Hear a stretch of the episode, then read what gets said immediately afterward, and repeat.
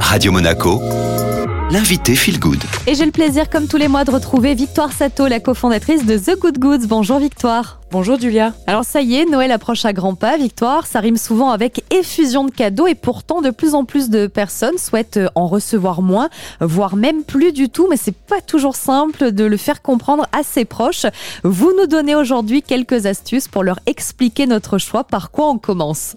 Il faut s'armer de patience et présenter ses convictions avec pédagogie. En effet, les convictions écologiques de chacune et chacun dépendent de notre degré d'éveil à l'urgence. Personne ne passe de l'hyperconsumérisme au zéro déchet et certains n'y reviendront jamais. Pour faire passer au mieux vos convictions et les choix pratiques qui en découlent, il faut entrer en empathie avec l'interlocuteur, tenter de comprendre son degré d'éveil écologique pour utiliser les bons éléments de langage dans le but de ne pas la braquer ou le braquer. Bien souvent, les ripostes virulentes et les caricatures des écolos viennent d'une méconnaissance du sujet qui provoque un sentiment d'infériorité. C'est un mécanisme de défense assez primitif en communication. Bon, Victoire, diplomatie et patience sont de rigueur si je comprends bien. Au niveau des autres tips pour leur faire comprendre qu'on veut moins de cadeaux, est-ce qu'on s'y prend un petit peu à l'avance pour aborder le sujet? Pour éviter les tensions liées au stress du contexte, il est indispensable d'aborder la conversation à distance de l'événement, et c'est une bonne manière d'entrer sereinement en la matière. Il sera toujours temps d'en remettre une couche à J-15. N'oubliez pas que la pédagogie, c'est la répétition. Expliquez également vos raisons, de façon très concrète. Un manque d'espace, une volonté de se libérer de l'omniprésence du plastique, l'impossibilité de rendre l'appareil financière, ce qui générerait un malaise. Ce qui se conçoit bien s'énonce clairement. Victoire, c'est possible aussi d'avoir euh, des proches, par exemple, qui veulent vraiment marquer le coup pour Noël.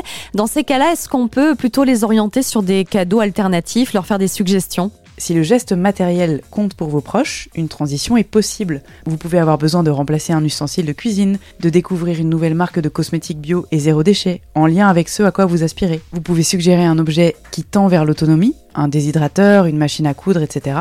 Et si vous manquez d'idées, notre annuaire de marque responsable sur thegoodgood.fr est là pour vous aider. Et enfin, Victoire, est-ce que vous auriez un dernier conseil, surtout si, euh, malgré toutes nos tentatives, ça ne marche pas, ça ne fonctionne pas, nos proches nous offrent encore et toujours des cadeaux Prendre du recul et profiter du moment. Peu importe à quel point vous l'expliquez, certaines personnes vous offriront toujours des cadeaux et des cadeaux qui ne vous conviennent pas. Ce ne sera alors pas le moment pour parler de vos choix. Le conflit ou la vexation seront assurés. Rappelez-vous que le bonheur, c'est le résultat divisé par les attentes. N'en attendez rien, remerciez-les avec diplomatie et réitérez le message année après année, tout en continuant votre chemin imparfait et déterminé.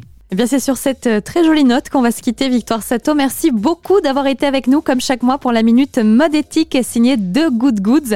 D'ailleurs, si vous avez envie de faire comprendre à vos proches que vous voulez euh, moins consommer pour Noël, bien, n'hésitez pas à leur faire parvenir cette interview en podcast. Il suffit de vous rendre sur Spotify, Deezer ou encore au chat de taper Radio Monaco Feel Good. En tout cas, ce qui se consomme sans modération, c'est la playlist sur Radio Monaco et elle est de retour.